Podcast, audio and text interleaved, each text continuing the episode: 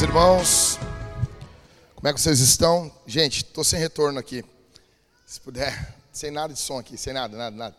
Se puder dar um pouquinho de retorno para mim aí, vai, vai me ajudar a abrir. Vou pedir que, obrigado. Vou pedir que alguém traga o meu livro ali. Eu quero mostrar para o pessoal aqui, fazer um jabá. Já, tô, já que eu estou com essa camiseta aqui, né? Obrigado, obrigado, mano. Obrigado. Obrigado, minha irmã. Não foi em vão. Então, irmãos, uh, aqui ó, um livro que foi feito por mim e pelo pastor Anderson, e a gente lançou aqui ontem, na, no lançamento da escritura, que é a nossa, a, é uma filha da Vintage, né? Do Maicon, da Suna ali. Então, gente, eu não sei, quem estava lá viu, foi uma benção, um lugar fabuloso ali em Novo Hamburgo, da loja, né? Então, por que, que a gente está falando isso no púlpito, né? Pode pensar, ah, é comércio. Não, não é não, gente. É que a gente está feliz, por quê? Porque Deus nos deu um livro. Então, cristãos, protestantes amam isso. Primeiro, o primeiro grupo a usar a imprensa de forma de, em larga escala no mundo fomos nós, os protestantes. Então, pessoal, tem alguns exemplares ali, você pode levar. Se você quiser, a gente pode até bater uma foto junto, vai ficar mais caro? Tá? Dou uma assinatura ali, boto meus garranchos ali. É a coisa mais linda a minha letra, tá bom? Né, Maico? É bonita a minha letra, né, Maico? E tu é um mentiroso. Tá bom, pessoal? Então aqui é uma pancada, tá? Uma pancada nos peitos esse livro aqui, tá bom? Orem por nós, creio que o ano que vem eu tenho dois, dois projetos aí para escrever e tá uh, lançando, e eu creio que vai ser uma bênção para a igreja de Jesus, tá bom? Valeu, man. Tiagão, fica com Jesus aí, Deus te abençoe. Pessoal, foi bênção demais essas duas semanas que eu não estive no púlpito. Eu vi as pregações, uh, eu não vi todas elas, a do, a do Dani eu não, vi, não consegui ouvir toda, mas tudo que me falaram, feedback que me passaram, foi que estava muito bom. Coisa boa quando o Senhor Deus nos dá pregadores fiéis ao Evangelho. Gente, quero começar conversando com vocês algumas questões aqui. Eu tenho pensado muito nisso na questão de evangelismo. E eu queria falar com vocês hoje sobre Deus oculto e o Deus revelado. Há muitos anos atrás eu vi um pastor pregando algo semelhante a isso. E na leitura bíblica esse ano, esses textos da Bíblia, eles literalmente é, sequestraram o meu coração, tá? E essa semana, lendo o Evangelho de João, a gente está relendo o Novo Testamento, a gente já leu a Bíblia toda, estamos relendo o Novo Testamento lá na nossa casa, no nosso culto uh, familiar e lendo o Evangelho de João, esse texto ele gritou dentro de mim. Uh, uma pergunta: alguém aqui me ajuda, tá, gente? Me ajuda a pregar. Alguém aqui já teve que provar que Deus existe? Alguém já pediu provas para vocês que Deus existe? Já, Ismael? Pode, tu poderia dizer aonde aconteceu isso? Na escola, na família. Cauê fez isso. Cauê, se precisar conversar, tá bom? Então, mais alguém aqui, pessoal? Já pensou, ah, a prova que Deus. Aqui, mano. Sério? Tô cortando o cabelo lá, os caras. É? Mais alguém, gente? Tu também, Ana? Pode dizer onde? Família? Essas reuniões de final de ano é demais, né? Mais alguém? Flávia? Onde? Família? Nossa, que fa... família, hein? Que legal, cara. Mas é legal, porque nós estamos conversando, imagina. Né? As famílias hoje em dia falam só de Big Brother. Mais alguém? Mais alguém aqui? Mateus, aonde? Vai dizer que foi na tua família também, Mateus. Tra... Oh, cara, eu tive uma conversa uma vez com, com um colega do Mateus. Cara, demais. Um ateu. Um ateu evolucionista. Foi demais. Foi demais, demais. Te lembra, Matheus? Foi muito bom, assim. E o cara queria fugir, sair, assim. E eu segurava, não, mas só mais um pouquinho, vamos falar mais um pouquinho. Foi demais, foi demais aquilo. Eu amo, eu amo, assim, gente, deixa eu dizer uma coisa. Eu amo ver. Não, isso aqui é um lugar de verdade, né, gente? A gente tem que falar a verdade. Não estou falando que isso é certo. Mas eu amo ver ateu desconcertado. Mas não é certo isso, né? Tem, são pessoas, são, a gente tem que amar, tem que então, tranquilo, né? Então, uh, Cara, e se eu disser para você que Deus não quis se revelar para todo mundo?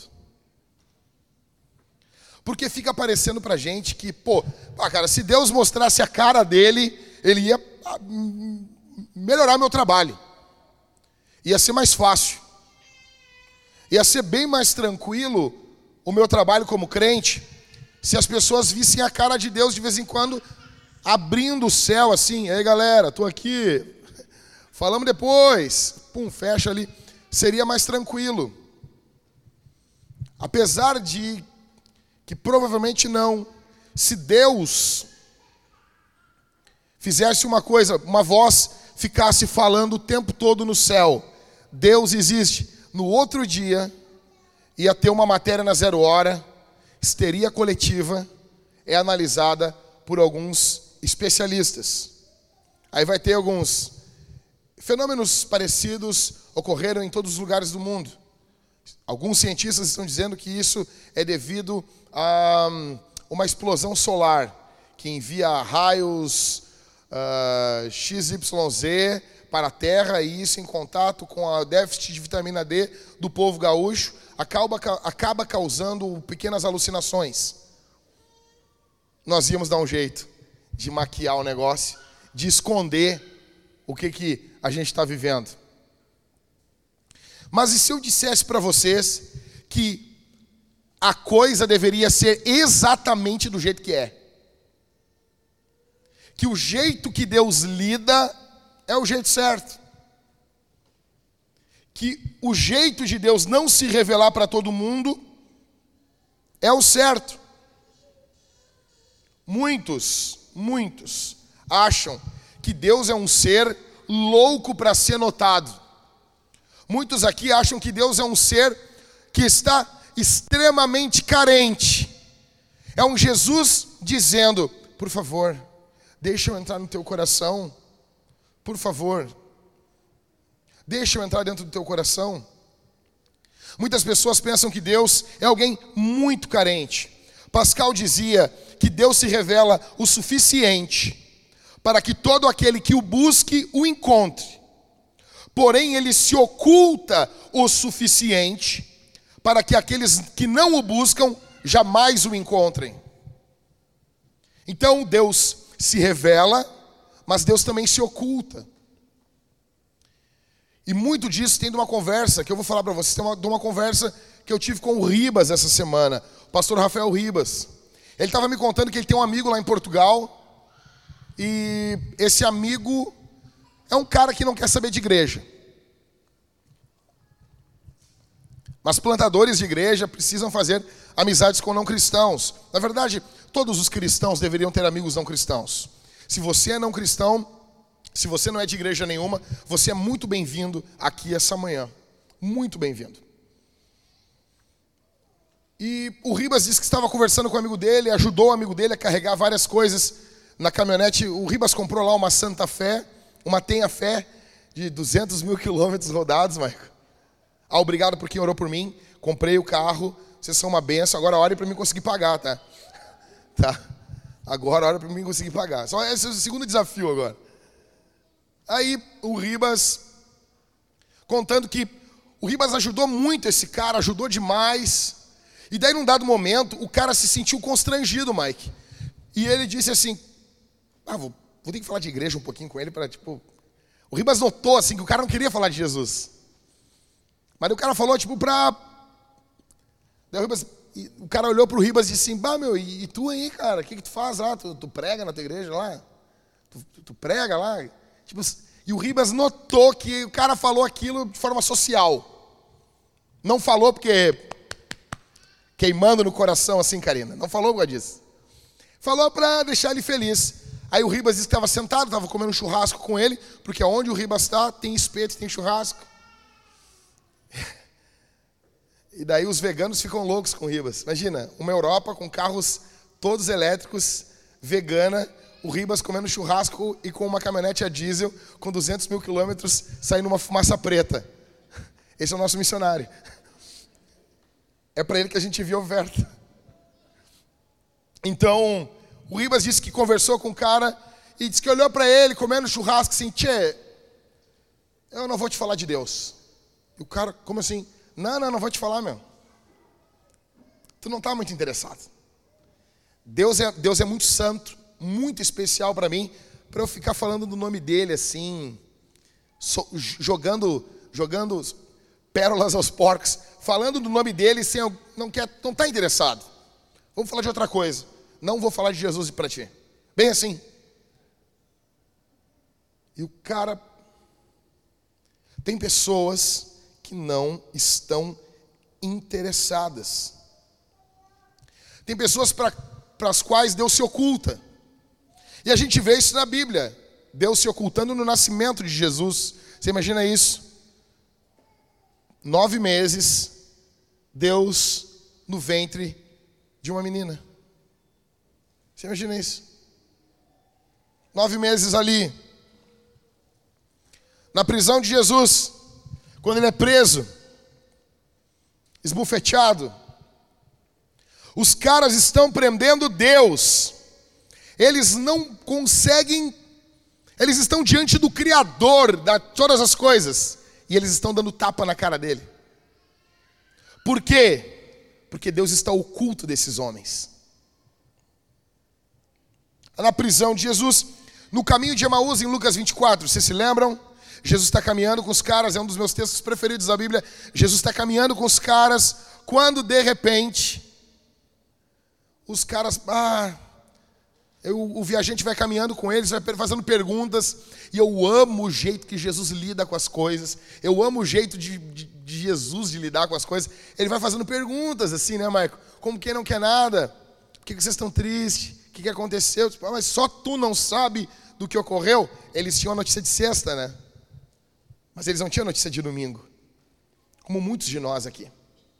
Temos a notícia da morte, mas não temos a notícia do que Deus está fazendo hoje.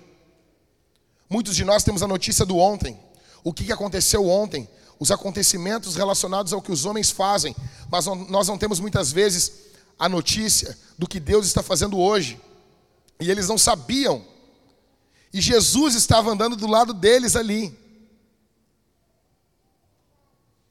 estavam, estava oculto. Os fariseus, os religiosos, o povo da Bíblia, o povo da confissão, o povo da teologia, o povo que devorava a teologia sistemática, o povo que lia N. Gruden, o povo que fazia culto nas casas, o povo que lia a Bíblia todo ano.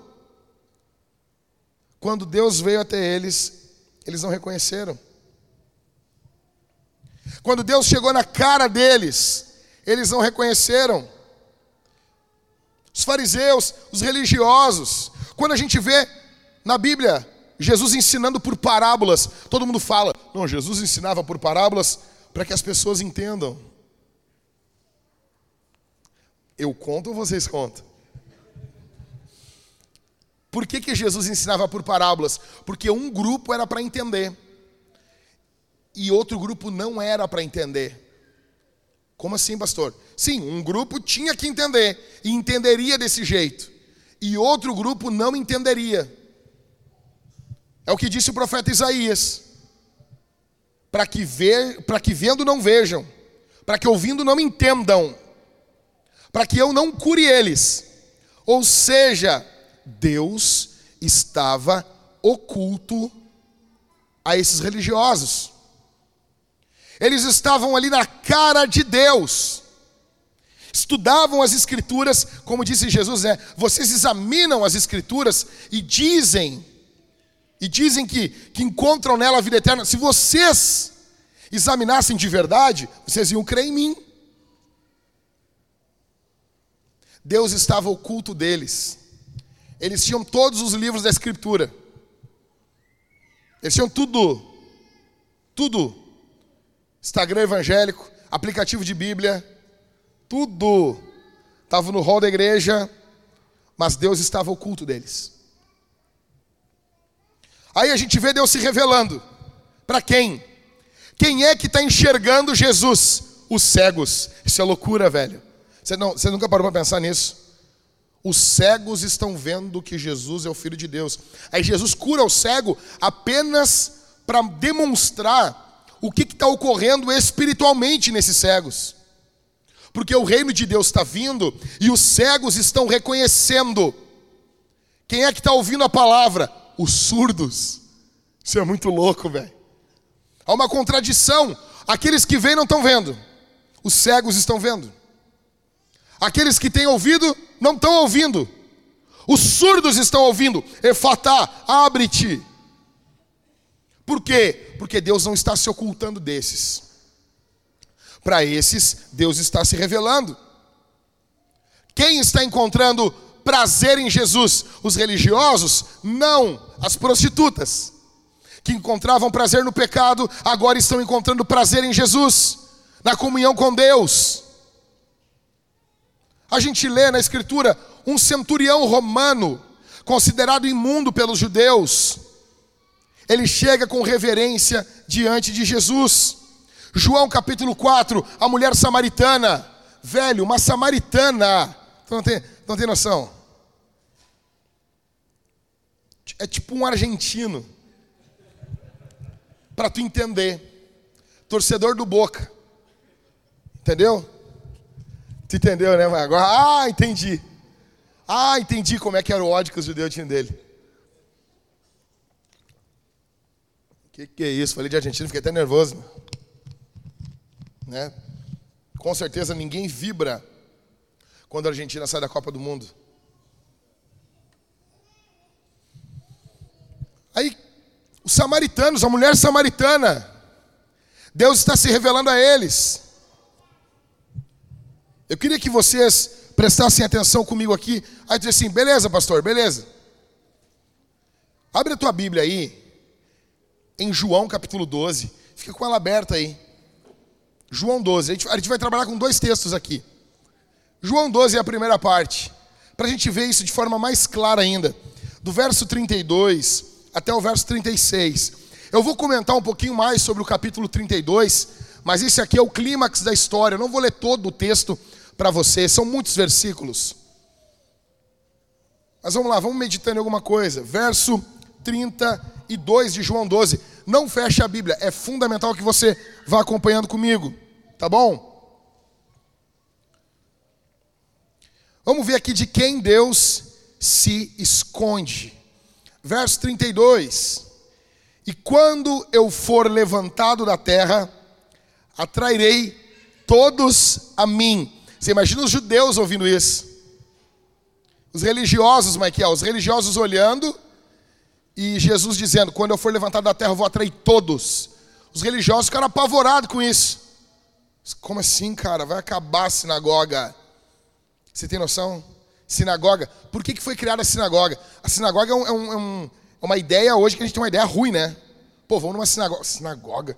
Sinagoga é uma ideia fantástica no período pós-exílio. Olha para mim aqui. Pós-exílio. Quando o povo de Israel voltou da Babilônia. Os judeus, os fariseus na época eram uma bênção, os escribas.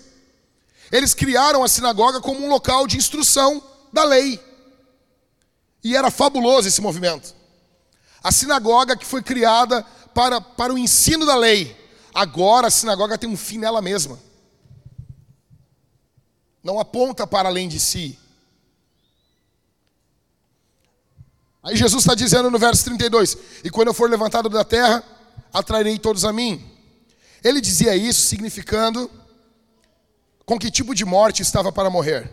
A multidão disse: Ó, nós ouvimos a lei que o Cristo permanece para sempre. Como então você diz que é necessário que o filho do homem seja levantado? Quem é, quem é esse o filho do homem? Ou seja, olha só, Jesus está dizendo: quando eu for levantado da terra, eu vou atrair todos a mim. Em vez desses caras se deleitarem em Jesus, Jesus diz: Eu vou atrair todo mundo. O que é para dizer para um cara desse? Jesus, eu já estou atraído por ti. Tua presença já me atraiu. Se prostrar, adorar Ele. Imagina, Jesus está na tua frente ali. Posso cantar um hino para ti? Imagina isso. Posso cantar um louvor para o Senhor? Que tom que o Senhor quer? Imagina, tá ali. O que, que o Senhor gosta de ouvir? É verdade que o Senhor não gosta desses, dessas músicas mais modernas aqui? Conta para mim. O senhor gosta da Hilson? Eu tenho certeza que Jesus ia dizer: a Oceans é chata. Que música chata. Não, não tem, não tem, Aline, não tem. É chata, Aline. É chata. Na, Se tu tocar isso no meu enterro, eu vou levantar, cara. Na, na, na, na, na, na, na, na. Que música chata. Jesus ia dizer, é chata. Tu tá ali, cara. Aí o que, que os caras vão fazer com Jesus? Então leia, Jesus é quem? Jesus é Deus, é homem, 100% homem, 100% Deus. Isso já foi resolvido em Niceia, não temos problema com isso, né? Aí, o que que os caras estão fazendo? Não, Jesus. Acho que está errado aí, acho que está tá enganado aí. A lei está dizendo, a lei não estava dizendo aquela lei. Imagina, a lei é de Jesus, Jesus é Deus, ele deu a lei. Os caras estão discutindo, os caras querem discussão com Jesus caras querem discutir com Jesus. Segue lendo comigo aí, cabeção. Verso 35. Jesus respondeu: Ainda por pouco, a luz está com vocês. Andem, enquanto vocês têm a luz, para que não sejam surpreendidos pelas trevas. E quem anda nas trevas não sabe para onde vai. Enquanto, verso 36, vocês têm a luz, creiam na luz para que se tornem filhos da luz. Depois de dizer isso, Jesus foi embora e o quê? O quê? Fala mais alto que o Benjamin aí. Vamos lá, o quê? Os caras estão discutindo com Jesus. A luz está ali. A vida está ali. Esse anseio, Éder, de, pô, Deus podia aparecer aqui, né? Pô, imagina, tá caminhando na rua e um cara te encontra, aperta a tua mão e diz: Tudo bom? Qual é o teu nome? Deus. Deus, prazer, Deus. Sobrenome todo-poderoso. Imagina isso. Esse anseio, Marcos, está acontecendo ali. Deus veio. Mas porque Ele é Deus, Ele não veio do jeito que a gente espera. Ele é Deus. Ele é Deus. Tipo Deus. E Deus faz as coisas como Deus. Deus não precisa sentar numa, numa cadeira para te explicar. Tu está com crise de fé, Deus não vai sentar do teu lado pegar na tua mão e dizer assim: eu, vence, vence. Não, não. Deus está na cara deles. E por que, que eles estão indignados? Segue vendo comigo aí em João 12. Segue vendo aí. Se tu voltar um, ver, um capítulo, o que que ocorre? Capítulo 11, a morte de Lázaro. O que que ocorreu, cara? Lázaro, amigo de Jesus, está doente. Amigos de Jesus ficam doentes, tá bom? Aqui ninguém ninguém está imune à dor. O amigo de Jesus está doente. Talvez você está pensando assim, pô, minha vida não está legal, eu sou amigo de Jesus. Lembre-se de Lázaro, ok? Então, Lázaro está doente. Aí Jesus se demora no lugar e Lázaro morre.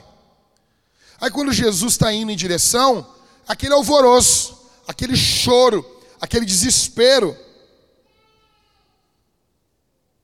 Aí Jesus diz: Ó, o nosso amigo Lázaro morreu, eu estou indo lá despertar ele.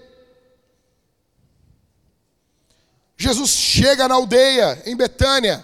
Betânia ficava a três quilômetros de Jerusalém, muito perto. Muito perto.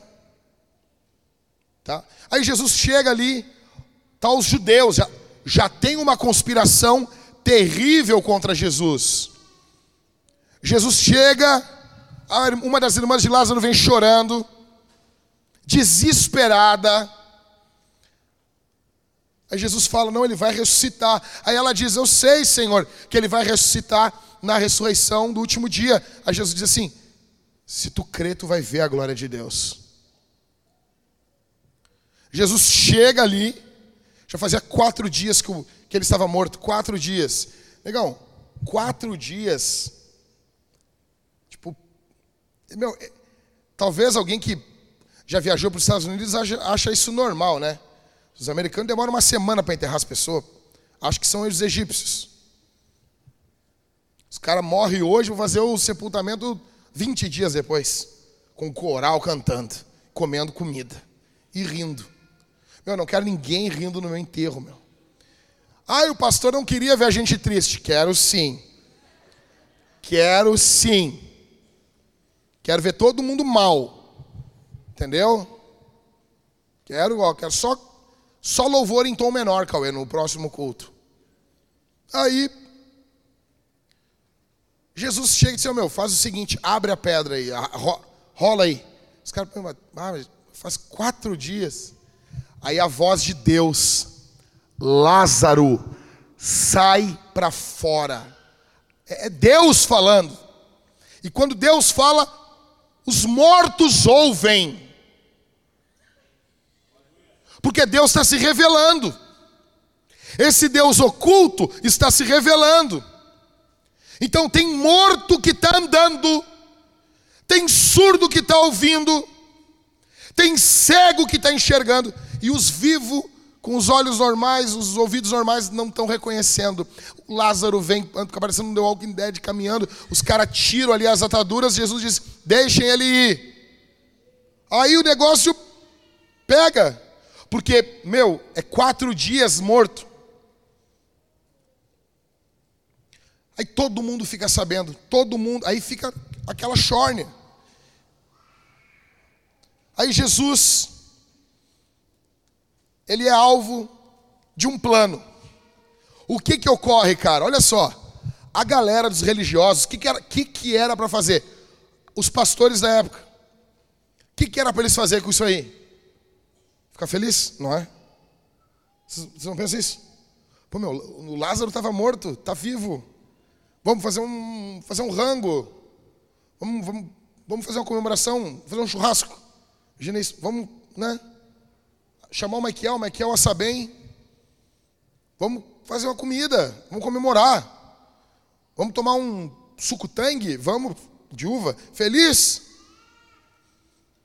Vamos ouvir uma música de Natal da Simone? Então, é Natal. E o que você fez? Imagina, esse é o problema do Brasil. Alguém te acusando no final do ano. Quem a Simone pensa que é? Quem ela pensa que é? Primeiro fala o que tu fez, Simone. Nem querer perguntar o que eu fiz. Aí, era para ficar feliz. Só que que os caras, os religiosos fazem? Eles se reúnem. Aí, verso 49, 45, capítulo 11. Muitos dos judeus que tinham vindo visitar Maria, vendo o que Jesus havia feito, creram nele. Creram nele. Aí tu, uau! Mas por que muitos não todos? Verso 46. Outros, porém, foram até os fariseus e lhes contaram o que Jesus havia feito. Os caras foram lá. Vou te contar uma coisa. Jesus ressuscitou um morto. Não pode, não pode, não pode, não pode. Só que que é isso, cara? Tem uma coisa que o C.S. Lewis ele narra em Nárnia, que o Aslan, ele é indomável. Ele não é domesticado. Ele não cabe numa caixa. Esse Jesus, ele não está preso a esses caras. Ele é Deus, ele é livre. Ele não segue o que esses homens ditam a ele. Pelo contrário, é ele que dita as coisas ele dita até para a morte. Então, verso 47, os principais sacerdotes e os fariseus convocaram o sinédrio, reunião. Vamos reunir a liderança. Vamos reunir todo mundo. Reúne, chega todo mundo com as suas roupas talares, suas vestes, seus ornamentos, seu poder religioso. Chega todo mundo. Vamos fazer uma assembleia. Se ele, se ele fosse batista, era uma assembleia. Se fosse presbiteriano, era o, vamos reunir o presbitério. Está todo mundo reunido. Verso 47. O que estamos fazendo, uma vez que esse homem opera muitos sinais? O que, que a gente vai fazer? O que, que estamos fazendo? Que que estamos, como que a gente responde isso? Se o deixarmos assim, todos crerão nele. Depois virão os romanos, tomarão não só o nosso lugar, mas a própria nação. Ou seja, eles estão diante de um milagre, mas eles estão preocupados com o poder deles. Eles estão preocupados com a posição deles. A preocupação deles é a glória deles. Olha bem, cara. Segue. Verso 53. Desde aquele dia resolveram matar Jesus. Os caras querem matar Jesus. Pula no capítulo 12, verso 9. Uma numerosa multidão dos judeus ficou sabendo que Jesus estava em Betânia.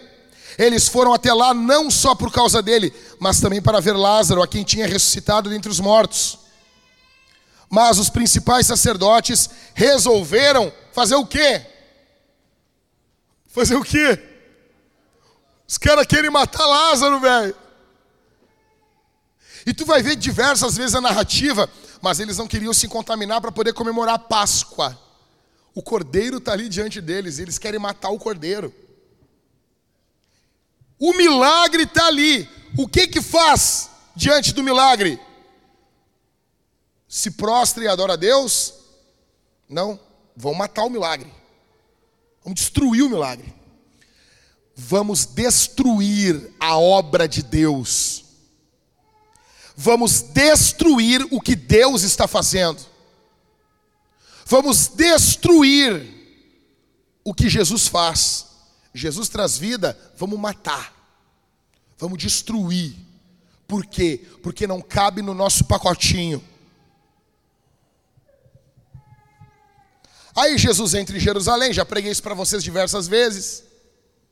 Aí alguns gregos querem ver Jesus. Os gregos, os gregos Cara, a fama de Jesus chega na Grécia.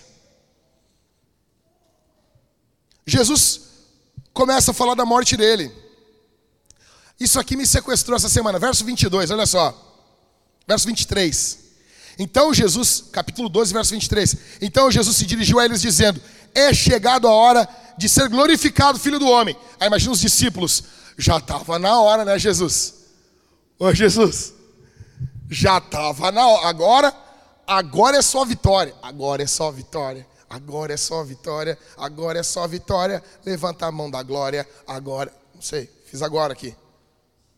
Já ganhamos um, um, um dinheiro aí. Gravamos isso aí já. Já canta um sabor de mel. Quem te viu passar na prova e não te ajudou. Quando vê você na bênção vai se arrepender. Ah, não ajudei fulano, podia estar tá bem agora. Sentimento muito cristão. Cara, aí Jesus disse: chegou a hora de ser glorificado, agora vai negar. Os caras, é nós. Aí Jesus começa a falar um negócio meio estranho. Verso 24. Em verdade, em verdade lhes digo: se o grão de trigo caindo na terra não morrer, fica ele só. Mas se morrer, produz muito fruto. Os caras, como, como, como, assim morrer, Jesus? Como assim morrer? Que papo é esse de morrer aí? Nós queremos viver. Canta aí. Eu não morrerei quando o Senhor não cumprir em mim. Aleluia. Uh. Não, não, quero morrer, Jesus, quero viver. Aí Jesus fala: quem ama a sua vida perde-a, mas aquele que odeia a sua vida nesse mundo irá preservá-la para a vida eterna. Os caras, mas não, não era hora de ser glorificado, Jesus? Verso 26. Se alguém me serve, siga-me. E onde eu estou, ali estará também o meu servo. E se alguém me servir, meu pai o honrará.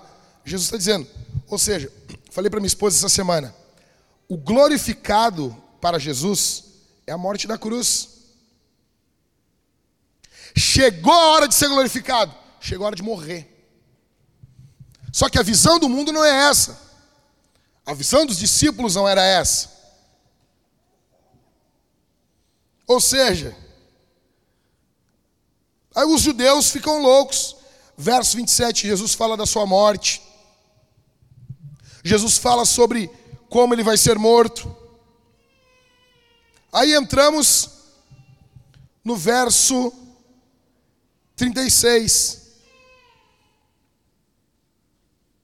Último verso: Enquanto vocês têm a luz, creiam na luz, para que se tornem filhos da luz. Depois de dizer isso, Jesus foi embora e ocultou-se deles.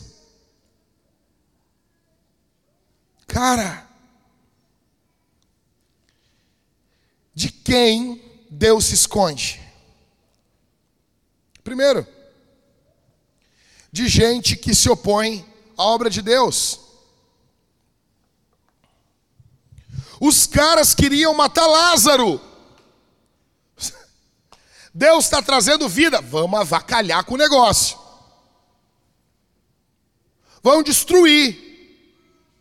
Vamos destruir o que Jesus está fazendo. Deixa eu dizer uma coisa para você, cara. Aqui nessa igreja, o Espírito Santo está conosco. Nós queremos que a obra de Deus avance. Você não está preso. Os caras chegam para mim, ah, pastor, eu queria pregar, negão. Vai e prega. Vai e prega, dá o teu testemunho. Conta o que Jesus fez na tua vida. Prega. Os caras queriam matar Lázaro. É Jesus, o que, que Jesus faz esses caras? Esses caras não veem quem é Jesus. Jesus está oculto deles. Deus está oculto deles. Eles veem, mas não enxergam. Eles ouvem, mas não entendem. Está oculto. Segundo, gente que vê Jesus como um inimigo. Jesus, peraí, como assim? Eu não sei vocês, mas é, é, é só comigo que acontece. Jesus faz umas coisas na vida de umas pessoas, aí a gente diz: Não, Jesus, está errado. Não, isso aí está errado, Jesus. Não, não, isso aí. Jesus vai abençoar uma pessoa, pum, uma benção furiosa, entendeu? Uma benção da prateleira de cima. Sabe, tu vai no mercado, tem uma prateleira. Não, prateleira dos importados. Aí Jesus dá essa benção pro cara, aí tu olha, mas não, não, Jesus. Está errado isso aí, Jesus. Acontece isso quando a gente cuida da vida dos outros. Não presta atenção na nossa vida. Ou seja, quando a gente faz isso, a gente está vendo Jesus como inimigo. Os judeus estão vendo aquilo ali, estão vendo Jesus como inimigo. Não, não, não, não. Para lá um pouquinho. Jesus está fazendo milagres. Cara, vai, os romanos vão vir, vão tomar, vai acabar a sinagoga. Cara, mas acabou, a sinagoga acabou. Acabou. Encerrou. E muitos aqui já viram isso ocorrer em muitas igrejas. Vintage, nós corremos o mesmo risco de ficarmos focados em nós mesmos, de achar que nós somos a última bolachinha do pacote, de achar que nós somos a última, a última Coca-Cola do deserto. Igrejas reformadas correm esse risco muito. Eu vi muitos pregadores, muitas igrejas andando por esse caminho. Caminho da soberba, não dialoga com outras igrejas, orgulhosos, arrogantes. De quem Deus se esconde? Terceiro, gente que tem alegria apenas no rito, mas não em Deus. Você ama a ceia. Teve um cara, o Ribas me contou um caso, ele me contou essa semana, eu tenho que contar isso para vocês, que um cara roubou o batismo na igreja dele. O cara roubou um batismo. E eu disse assim: como assim, Rivas? E ele, Jack, Jack. O cara veio lá em Santa Maria e me roubou um batismo. O cara me levou, ele me tomou ele de assalto o batismo. Eu, como assim, Ribas? O cara veio, olhava que esse cara não podia se batizar. Ele fez duas vezes o curso de novos membros, fez os cursos, fez tudo, veio na igreja. E eu olhava e eu via assim. E eu via, e o cara, pastor, pode me batizar? Pode me batizar? Pode me batizar? Jack, eu batizei ele, ele nunca mais veio na igreja, roubou o batismo. Levou com ele. Ele queria o rito. E a gente corre esse risco. Estamos redescobrindo o cristianismo histórico. Ah, dá para usar incenso? Dá. Vai ficar fedendo os cabelos. Mas dá, não tem problema. Dá para usar incenso né? na igreja. Ah, que legal. Dá para botar uma cruz. Dá, não tem problema. Nossa, ah, que loucura, ritos. Ah, então é sacramento, não é só memorial, é um sacramento. Deus está nos elementos, espiritualmente. Ah, ritual, ritual, coisa bem boa, coisa bem boa, ver, tocar nas coisas. Aí se apaixona pelo rito mas não ama Deus. Esses caras estão entrando na Páscoa, a principal festa, o principal culto do ano. Eles amam o rito, mas eles odeiam a Deus. Desses, Deus se esconde. Você pode amar o rito, amar o ritual, mas você não ama a Deus. Você pode amar ter um livro que você diz: esse livro é sagrado. Você pode amar fazer parte de uma igreja e você não ter um relacionamento com Jesus. Você ama o rito. Você está igual a esses judeus, que Jesus se ocultou deles. Quarto, gente que é falso misericordioso. Respondendo aqui a pergunta, não está ali no título, mas respondendo: de quem Deus se esconde? Gente que é falso misericordioso em João capítulo 12, se você voltar no capítulo 4, vai ter, a mulher, capítulo 12, verso 4 e 5, uma mulher vai e unge Jesus com perfume caríssimo, mais caro que o Chanel 5. Caro. Não, mais caro ainda, o Angel, caro pra caramba. Entendeu? Poison, esses negócios caros, fino aí, que tu nunca comprou pra tua mulher. Só dá Avon. As revistinhas que esfrega. Pessoa. Como é que eles botam perfume na revistinha? Esfrega. O cara esfregava em mim aquela revista. Aí, a mulher gasta um dinheirão. Aí Judas olha assim: Não, é, isso não está certo. Esse dinheiro teria que ser dado aos pobres. Para que fazer? Para que botar uma árvore na igreja? Essa árvore minúscula. Já disse. Pra, bom, esse prédio precisa de uma árvore maior. Daí, por que, que vamos gastar com uma árvore? Deveríamos dar dinheiro aos pobres. Prazer, Judas, tudo bem? Ah, isso é um desperdício comprar um microfone. Tudo bom, Judas? Deu os pobres. Não, não, não, não. Nós vamos fazer os dois. A obra de Deus é assim. Historicamente, a igreja faz igreja, prédio. Ai, chama prédio de igreja. Deixa de ser chato.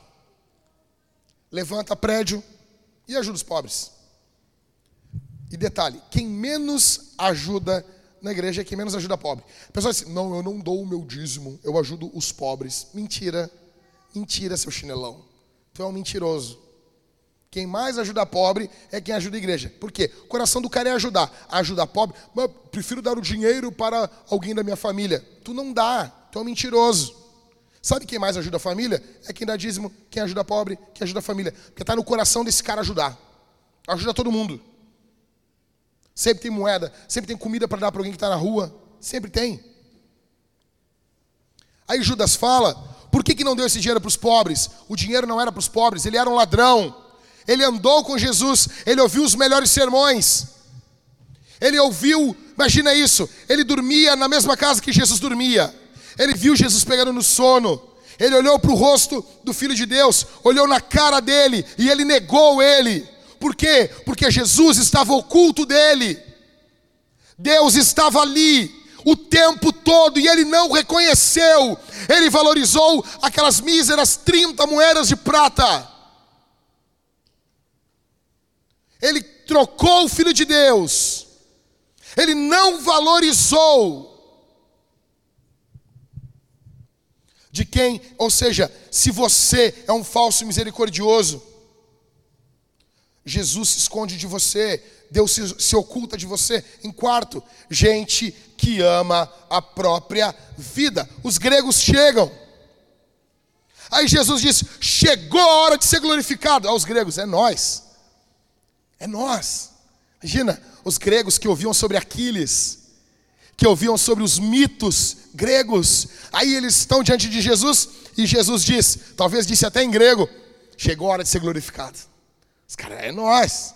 Aí Jesus começa a falar sobre morte. Não faz sentido? Jesus diz: se vocês amam a própria vida, vocês vão perder, mas se vocês odeiam a própria vida, se vocês consideram ela algo sem valor, vocês vão ganhar. E no nosso mundinho fitness hoje, que tem os seus lados positivos, é muito louco Jesus falar um negócio desse. Ah, não, eu não jejuo porque eu tenho que comer de três em três horas. Tu levanta de três em três horas quando tá dormindo para comer, animal? Não, aí tu dorme, né? Por que tu não jejua? Porque tu ama a tua própria vida. Perguntei para o médico da, da, minha filha, ah, doutor, eu queria fazer uma pergunta para o senhor. Jejum, tem a moda de jejum intermitente, jejum faz mal? Aí ele diz, cientificamente falando, até o que a gente entende hoje, comprovado, tem outros estudos apontando para o outro lado, mas a base mais sólida é que o jejum faz mal. Daí, faz mal? É, é uma, é uma, é uma antivida. Tu precisa de, de comida para estar vivo. Logo, o jejum, ele é algo contrário à vida. Aí eu saí de lá e olhei para minha esposa e disse, acho que faz mal mesmo. Vou continuar fazendo. Por quê? Porque a Bíblia não está convidando você para uma vida fit.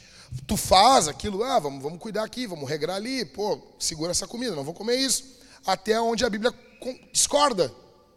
Aonde a Bíblia discorda, tu abre mão disso e fica com a Bíblia. Jejua.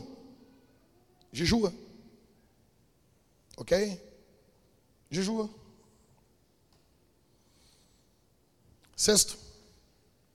De quem Deus se esconde? Gente que ama mais a glória dos homens do que a glória de Deus. Olha só no verso capítulo 12, lá no finalzinho, verso 41, não, 42.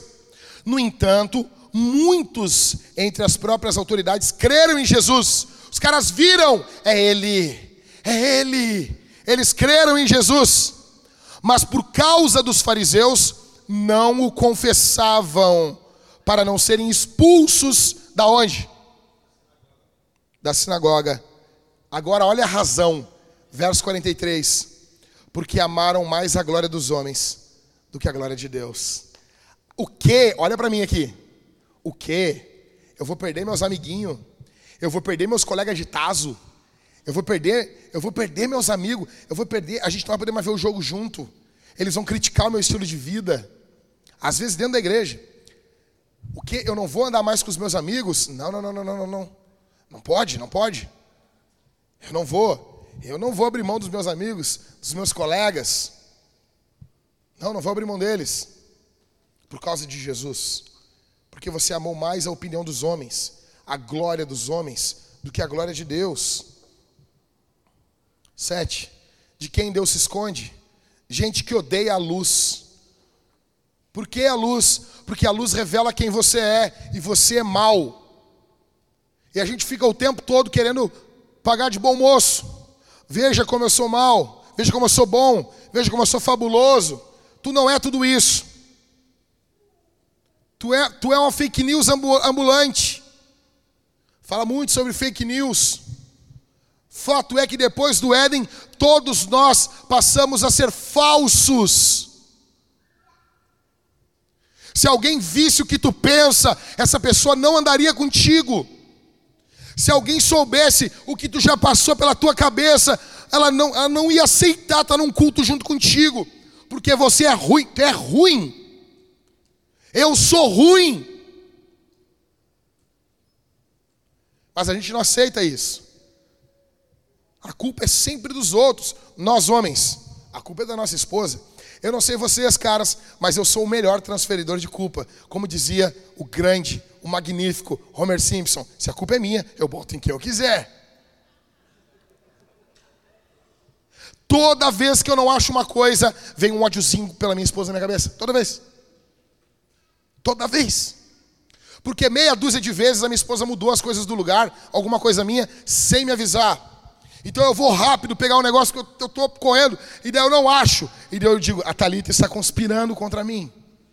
Ela veio, ela passou aqui antes. Ela pegou isso aqui. E daí eu grito, amor, onde está tal coisa? E daí, cara, eu tô que nem os, os, os religiosos. Amor, onde está a Bíblia?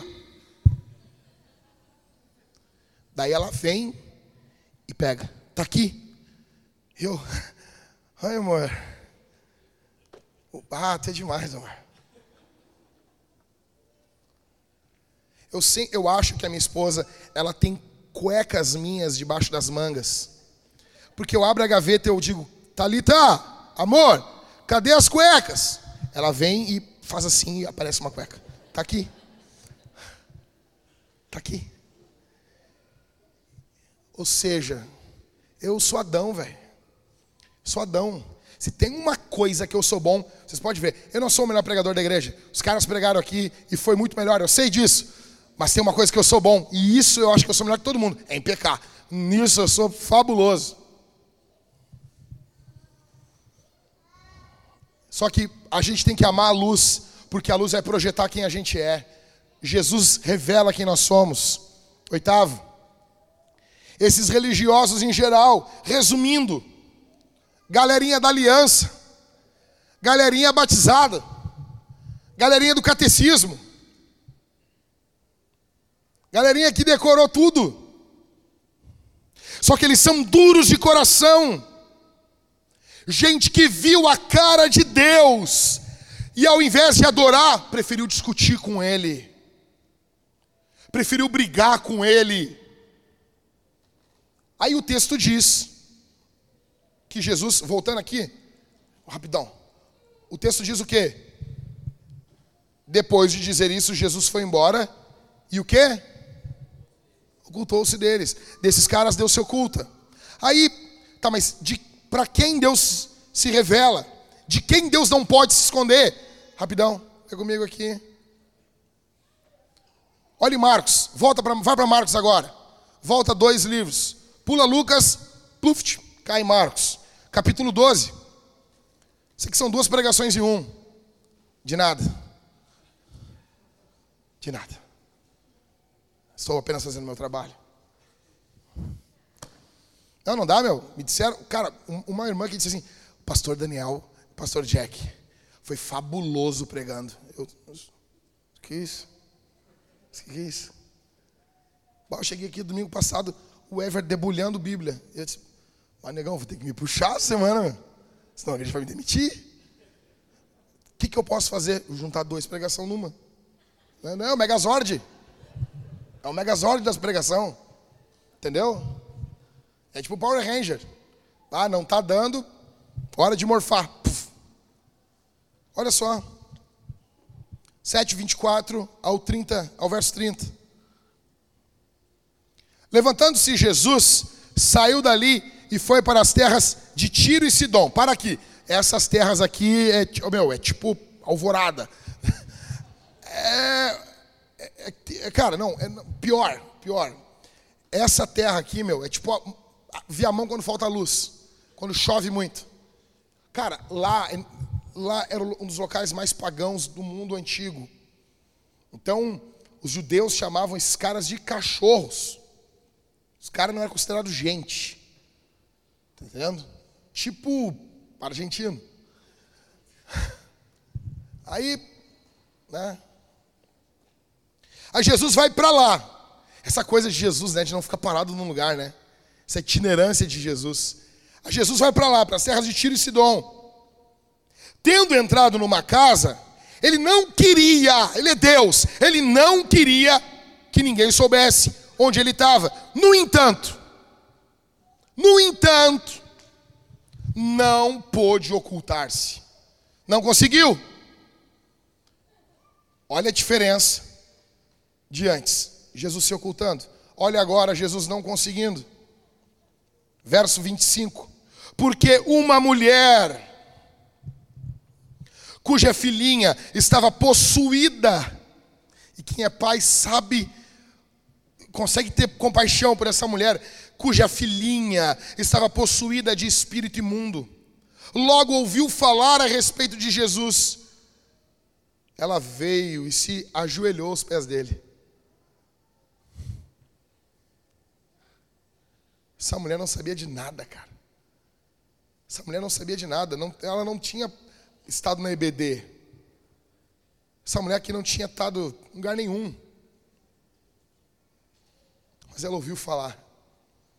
E ela vem e se ajoelha aos pés dela, dele. Verso 26. Essa mulher, ela era estrangeira, de origem Ciro-Fenícia, e pedia a Jesus que expulsasse o demônio da sua filha. Imagina, ajoelhada aos pés de Jesus, uma mulher estrangeira, não é judia, cerimonialmente impura, não era da igreja, era uma mulher de fora da igreja, uma mulher com a vida toda destruída, uma casa onde os demônios entravam e faziam o que queriam, ao ponto desses demônios se apossar da filhinha da criança dessa mulher. Demônios podem possuir crianças.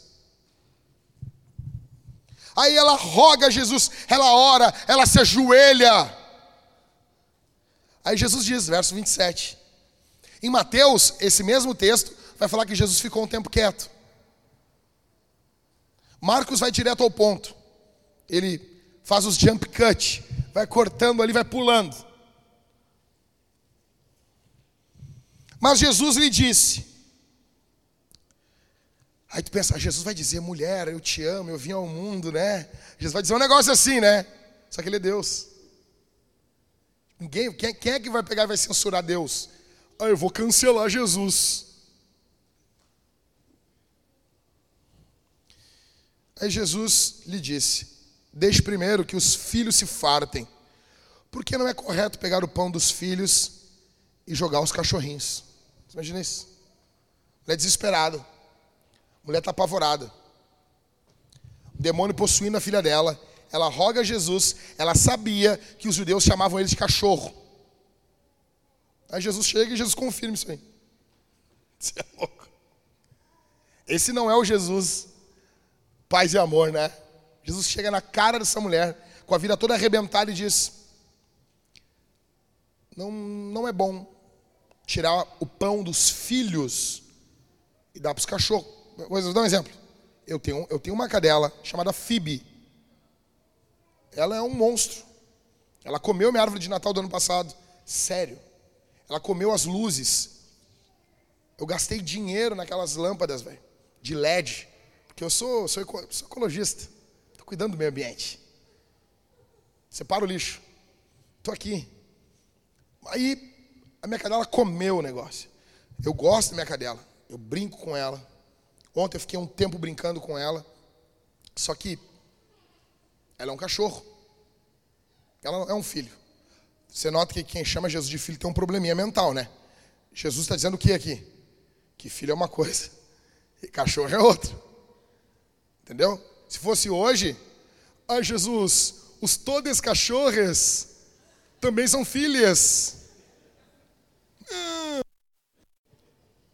Jesus dizendo, não vem, pegar o pão dos filhos e jogar para os cachorros. A mulher respondeu a ele: Senhor, os cachorrinhos debaixo da mesa comem das migalhas das crianças, Senhor.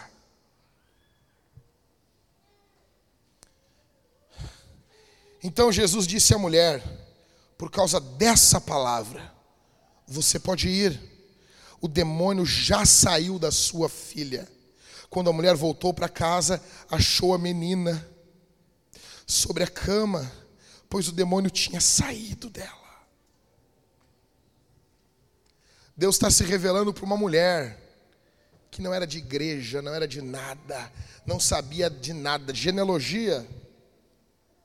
Se chegasse um professor de teologia e falasse, ah, vamos falar sobre homilética, como diz Josué Irion, ela ia dizer, que sapato é esse?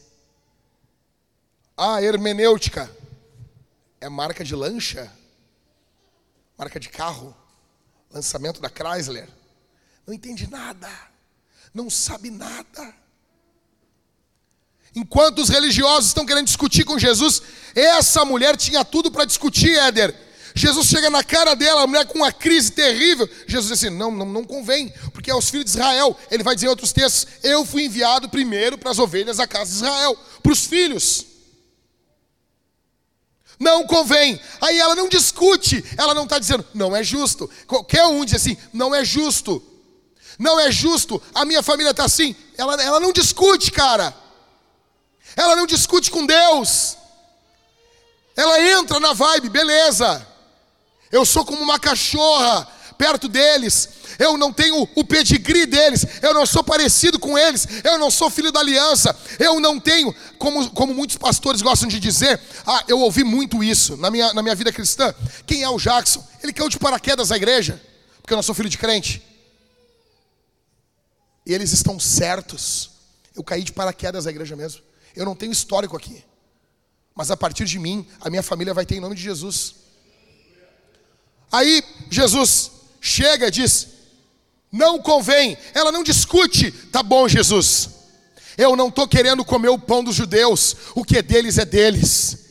Eles vieram primeiro, ok. Dá, uma, dá o melhor para eles. Eu quero só uma migalha. Eu quero uma migalha só. Só quero isso, Jesus. Só quero uma migalha.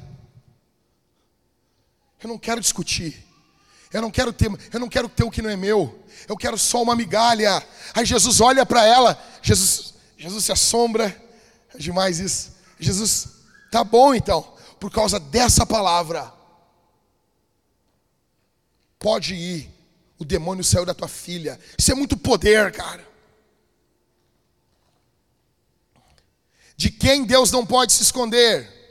Primeiro, gente que ama. Os judeus querem matar Lázaro, essa mulher que não conhecia nada de Deus, ela ama sua filha. Ela não quer matar, ela quer ver, quer ver a sua filha viva. Ela ama a sua filha. A motivação dela a chegar até Jesus é o amor, porque ela ama a sua filha. O que, que você não faria pelo seu filho?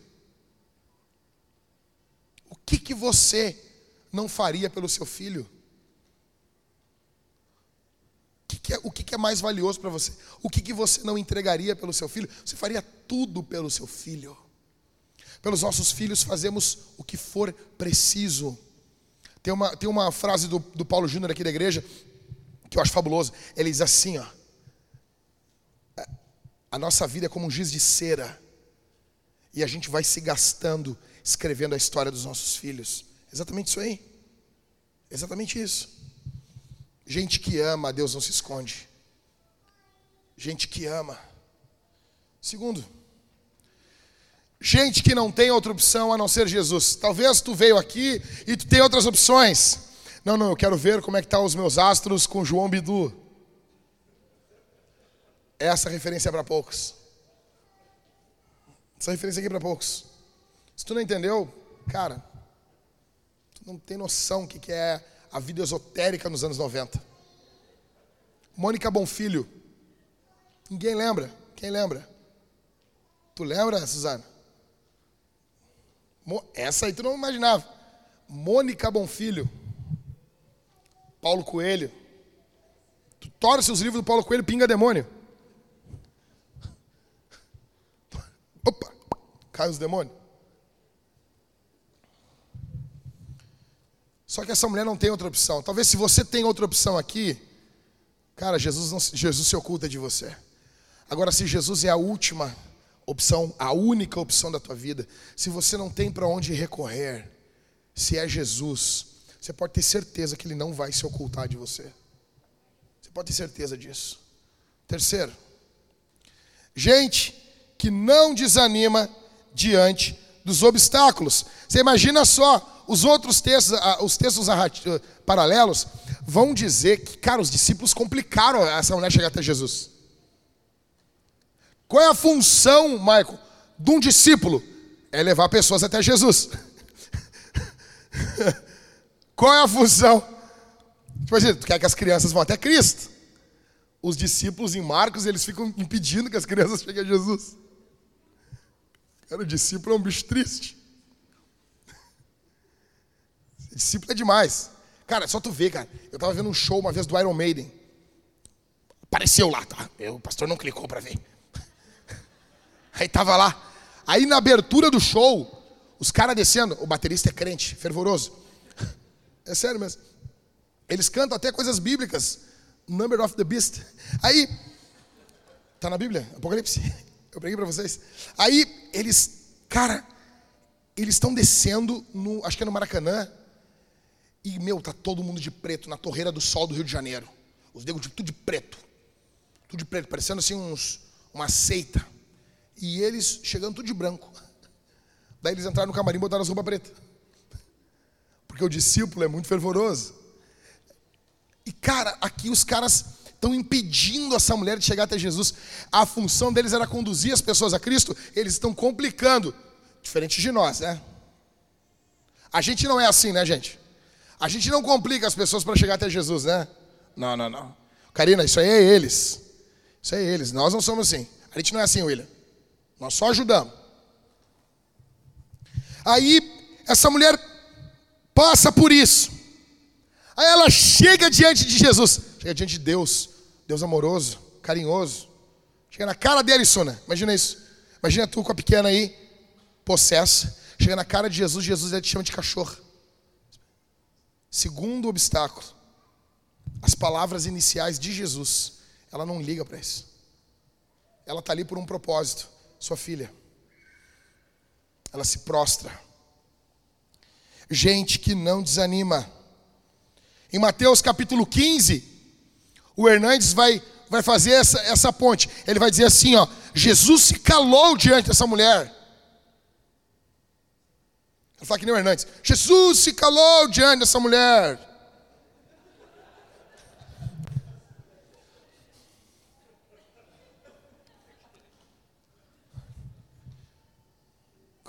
Bracinho curtinho assim, né? Só fazendo assim. Aí Jesus, Jesus fica quieto. Imagina a mulher desesperada, Jesus parado.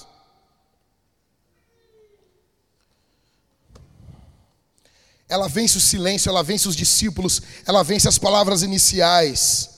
Para esses, Deus não se oculta. Só que para muitos aqui, surge o primeiro empecilho na tua caminhada com Jesus e você já desanima. Quantos aqui já convidaram pessoas para conhecer Jesus? Chega na casa do cara, o cara não vai porque tem uma louça para lavar. Vai para o inferno, cara. Quarto. Deus não se esconde de gente que não está querendo discutir com Ele. Sabe aquilo que tu fala para teu marido? Ah, tu está sempre certo. Sabe, meu irmão? Só algumas mulheres falam isso aqui, né? Ou alguns homens falam para a mulher: Ah, tu está sempre certo. Ah, tu está se... tu tá sempre certa, né? Tu pode falar para Deus: Ah, tu está sempre certo. É, ele está. Essa mulher não está querendo discutir com ele. Essa mulher não está querendo brigar com ele. Jesus chama ela de cachorrinho e ela tá bom.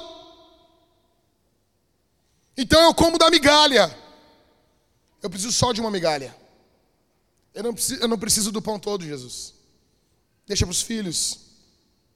Desses Deus não se esconde. Quinto, gente que se prostra. A nossa geração é uma geração orgulhosa, é uma geração soberba. Você cresceu ouvindo do papai e da mamãe que você é especial. Você cresceu ouvindo do papai e da mamãe que você é fabuloso. E deixa eu dizer uma coisa aqui: tu é bem mais ou menos. Tu é bem mais ou menos. Tu pode ter certeza que é melhor. O que, que é de melhor que tu faz? Aí tu, ah, eu, não, eu faço isso aqui assim. Eu não sei. Tu pode ter certeza que não importa o que tu faça, tem uma criança asiática que faz melhor do que tu. Tem algum elefante da Tailândia que faz isso sorrindo em cima de um banquinho. Tu não é tudo isso. Aí você cresceu ouvindo que você é demais. Que você Cara, tu é tu é a última fominhas do pacote. E tu pensa, cara, eu sou demais. E daí tu vê assim, quando está diante da crise, diante, diante do caos, Jesus está ali e você não se prostra, porque tu acha que Deus te deve alguma coisa. Deus não te deve nada. E principalmente quem passou por muitas crises durante a vida, muitos problemas, você acha, agora é o momento disso mudar, agora é o momento da minha vitória. Talvez não. Porque você acha que Deus deve algo a você. Deus não deve nada a você. Então se prostre diante dele. Se prostre diante de Jesus. De quem Deus não se esconde? Gente que não se ofende. Ah, Jesus está cobrando isso, falando isso. Namã, vai lá naquele rio fedorento lá. Vai lá no rio Ipiranga, ali no riacho ali. Vai no rio Guaíba ali. Mergulha. Mas lá é sujo, não dá para ir para Copacabana no rio. Não, é ali em Cidreira. Sete vezes. Ali está o milagre. Nós somos Namã, nós somos orgulhosos, vaidosos. Gente que não se ofende, gente que se prostra, gente que não está pescoço empinado, cheio de razão, para esses Deus não se oculta. O que, que Jesus fez para buscar essa mulher? Estou terminando. Primeiro, Jesus ultrapassou barreiras geográficas. Jesus foi onde ninguém tinha ido. Jesus alcançou ela. Não é assim a tua história? Aonde Jesus alcançou você? Aonde você estava? Eu estava dentro de um inferno em 1998, com 15 anos. Minha casa era um inferno. Uma família que era literalmente um inferno. Jesus entrou lá e me resgatou lá e usou um jovem que estava meia boca na igreja para me levar até uma aula. E lá estava um homem de Deus falando a palavra de Deus, com a Bíblia aberta em suas mãos. E no inverno de 98, Jesus me salvou.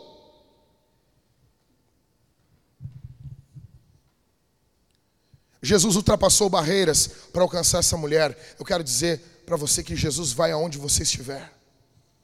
Talvez o local onde você mora, o local onde você vive é literalmente o um inferno. Talvez você venha aqui e isso aqui parece o céu para você. Porque você vive no meio do caos, a tua família é o caos, é o caos na terra. Eu quero dizer que Jesus entra lá dentro e ele conhece tudo que você está passando. Jesus entra na tua história, assim como entrou na história dessa mulher. Segundo, Jesus ultrapassou barreiras religiosas. Essa mulher aqui, ela era impura. Jesus está, querendo ou não, dando atenção para uma mulher impura, igualzinho a você e a mim, que antes de Cristo, de antes de termos conhecido Jesus, éramos impuros. Talvez a tua vida está mergulhada em pecado. Talvez você entrou aqui mergulhado em pecado, talvez você esconde coisas terríveis da tua história. Eu quero dizer para você que Jesus ultrapassa isso. Jesus alcança você, Jesus resgata você, Jesus perdoa você, Jesus salva você, Jesus limpa você, Jesus ama você. É tudo sobre Jesus. Terceiro, Jesus ultrapassa barreiras culturais ela vivia em uma cultura extremamente diferente a que Jesus vivia ali com os judeus. Jesus ultrapassa isso. Jesus passa tudo isso. Igualzinho a você. Igualzinho a tua história. Igualzinho a tua vida. Jesus passou por tudo isso e alcançou você. Quarto, Jesus ultrapassa barreiras eternas a vinda de Jesus ao mundo, que é o que nós vamos começar a falar mais ainda agora no final do ano, o Natal é Jesus ultrapassando uma barreira eterna que havia entre nós e eles e, e Deus. E essa barreira, Isaías 59, 2 diz que é o pecado.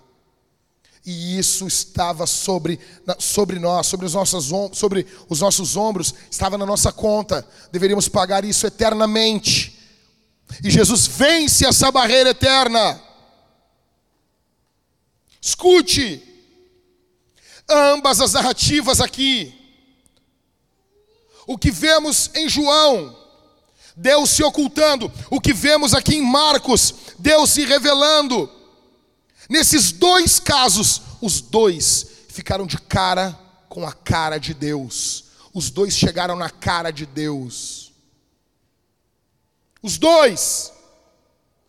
Os religiosos queriam matar. E essa mulher, sem igreja, queria o que Jesus tinha para dar para ela, não importava o que era. A pergunta que eu faço é: quem é você? Hoje aqui. Quem é você? Quem você é? quem você é. Quero dizer uma coisa para você aqui: existe aqui, nessa manhã, um Deus que resiste o soberbo, que resiste, e ele ganha, cara. Se você é soberbo, ele vai resistir você. Eu disse isso há um tempo e, e as pessoas ficaram muito chocadas. Não existe graça para orgulhoso. Não existe. Escuta, não existe graça para orgulhoso, não existe graça para soberbo. Sério? Está na Bíblia. Deus resiste ao soberbo, mas dá graça ao humilde. Esse mesmo Deus que resiste você, se você for soberbo, é o mesmo Deus que abraça, acolhe, perdoa, redime, levanta você, se você se prostra diante dele. Quem é você aqui essa manhã? Vamos ficar de pé. Vamos ficar de pé. Eu quero que você veja uma canção aqui. Eu quero que você, eu quero que não se mova, gente. Quando fica de pé, as pessoas se movem. Então, eu não sei porque as pessoas só não se ficam de pé. Eu tenho um sonho um dia. Eu tenho um sonho, olha para mim aqui, gente. De um dia eu falar assim, ô Bel, vamos ficar de pé? E 100% da igreja só ficar de pé. Só isso. Não, fica de pé, os negros já sai, já, já, já, já vira uma chorne. Não, só fica de pé. Pum. Presta atenção na letra desse louvor aqui. Eu amo demais esse louvor. Eu amo demais essa banda. Eu sou muito abençoado pelo Casting Crowns. E essa parte quando ele diz: Tu amas cada causa perdida, tu alcanças o desamparado, pelo leproso e o coxo. Eles foram a razão da tua vinda. Senhor, eu era a causa perdida, eu era o desamparado, mas tu morreste pelos pecadores como eu, um leproso agradecido aos teus pés. Entenda isso. Quando você ler sobre os leprosos na Bíblia, a Bíblia está falando de você. Quando você ler sobre os fariseus, complicando, a Bíblia também está falando de você. Quando a Bíblia fala sobre os cegos, é sobre você, é sobre eu, sobre os surdos, sobre os leprosos, os coxos, somos nós em Cristo. Existe perdão, existe graça aqui, nesse momento para você. Existe misericórdia para você aqui. Eu gostaria muito que nós saíssemos totalmente transformados aqui, que nós nos rendêssemos a Jesus, que isso aqui não fosse isso apenas um, um algo para você marcar na sua agenda e você sair do mesmo jeito, cara. Ah, domingo que vem tem mais, não sei. Vamos responder esse sermão. Vamos responder adorando a Deus com a banda quando a banda cantar aqui. Vamos cantar, mas não de forma automática, cara. Vamos cantar a Jesus. Vamos louvar a Deus. Em segundo lugar, em segundo lugar, vamos responder ao Senhor com nossos, com nossos dízimos e ofertas, de forma generosa, de forma alegre, para que o reino de Deus avance, para que o reino de Deus vá, para que as misericórdias de Deus alcancem mais pessoas, para que possamos ir para Tiro e Sidom. Cara, as pessoas chegaram para mim assim, pastor, ouvi aquela pregação que vocês querem ir para o Uruguai. Vou enviar ofertas para vocês, para que nem que isso entre como gasolina para vocês irem para o Uruguai. Esse ano de pandemia, cara, foi uma loucura. Só que a nossa igreja cresceu no meio da pandemia, porque Jesus é maior do que a pandemia. Mas existem muitas mulheres, como essa mulher, que estão distantes, chorando pelos seus filhos chorando desesperadas pela sua família, não tem o que dar. É por isso que estamos começando o Ministério de Misericórdia aqui na igreja. Nós vamos fazer um mini supermercado aqui numa das salas, com prateleiras de supermercado, com cestinha de supermercado, para que a pessoa possa entrar, possa pegar e literalmente, ou, ou não literalmente, a pessoa possa, entre aspas, comprar algo para ela ali. Vamos fazer como uma loja de roupas. Colocar roupas para as pessoas. Nós precisamos alcançar essa gente. Mas o foco é Jesus. Vamos responder, seja generoso nos dízimos e nas ofertas. Tem como ofertar no gasofilácio ali atrás. Tem como ser no cartão, pode ser no cartão. Ah, pastor, cartão. Sim, gente. Mais de 80% do dinheiro do mundo agora é só cartão. Pode ser crédito? Pode. Eu era contra isso, Mas eu, eu conheci pessoas que organizam a sua vida assim. Tudo elas compram no crédito e elas pagam apenas uma conta por mês. Se você faz assim, oferte no crédito. Pode ser ali atrás, tem a máquina com o marco. Seja generoso. Seja generoso. Seja generoso. Gente, diz assim: ah, o pastor trocou de carro. Troquei, sabe por quê? Porque uma irmã de outra igreja me mandou uma oferta. Porque um irmão de outra igreja me emprestou 40 mil reais para me pagar em 20 vezes de 2 mil, sem juros. E ele disse para mim assim: Jack, eu ia trocar de carro, mas o teu carro está pior que o meu. Então eu vou te prestar esse dinheiro para tu trocar de carro. E daí eu olhei: Não, cara, não vou pegar o teu dinheiro. Se tu tem que trocar tudo de carro.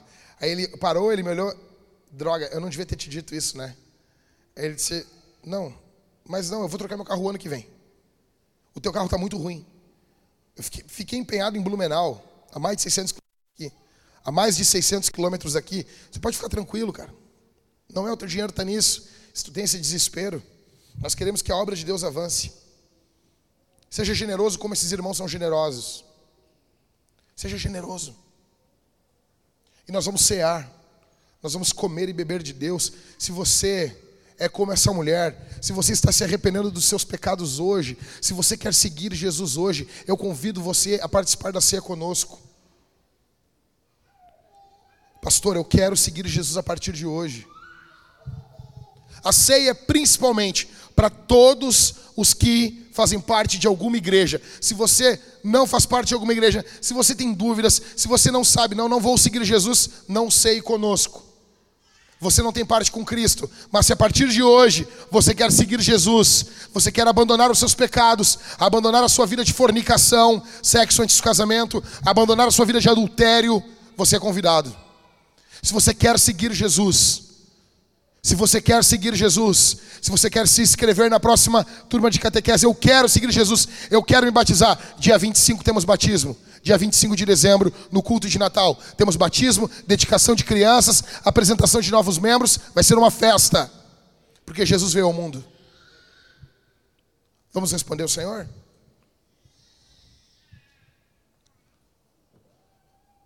Vou passar a última coisa aqui para vocês. Ah, o Jack tá. Tô bem louco. Segura aí. Fica duas, três horas vendo filme. Segura aí. Um anúncio para vocês. Nós vamos ter uma série de sermões sobre crianças aqui na Vintage. Começa semana que vem, tá bom? Porque por que que vão ter série sobre crianças? Porque temos poucas crianças aqui, queremos mais. Tá bom? Crianças importam. Deixa eu dizer uma coisa. Agora tem se falado muito sobre isso, tá bom? A ideia não é política aqui, não é, tá bom? Não é política. A ideia é bíblica e não existe nenhuma nenhuma minoria no mundo mais ameaçada, atacada e morta do que crianças. Nenhuma. De longe. De longe, nem homossexuais, nem negros, nem mulheres, acho que mulher nem é minoria, é maioria, mas se chama de minoria, beleza não nenhuma são destruídas de forma maldosa, maligna e demoníaca, como as crianças. Então a gente vai falar sobre a importância das crianças. Feche seus olhos. Pai, aqui está o teu povo. Que cada um se veja como um leproso ajoelhado aos teus pés. Que cada um se veja aqui como alguém carente da tua graça, da tua misericórdia que se prostre diante do Senhor. Que haja salvação, transformação aqui nesse momento, Senhor.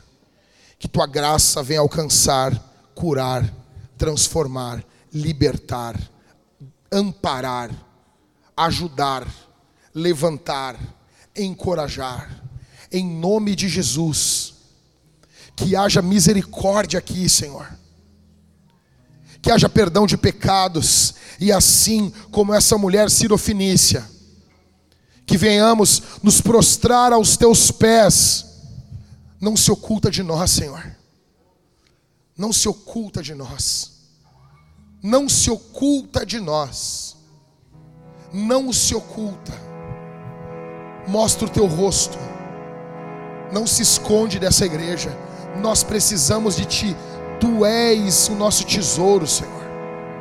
Tu és o nosso maior tesouro, em nome de Jesus. Em nome de Jesus. Come now, fount of every blessing. Tune my heart to sing thy grace. Streams of mercy never ceasing. Call for songs of loudest praise. Teach me some melodious sonnet, sung by flaming tongues above. praise the mountain fixed upon it. Mount of God's unchanging love. Here I raise my heaven.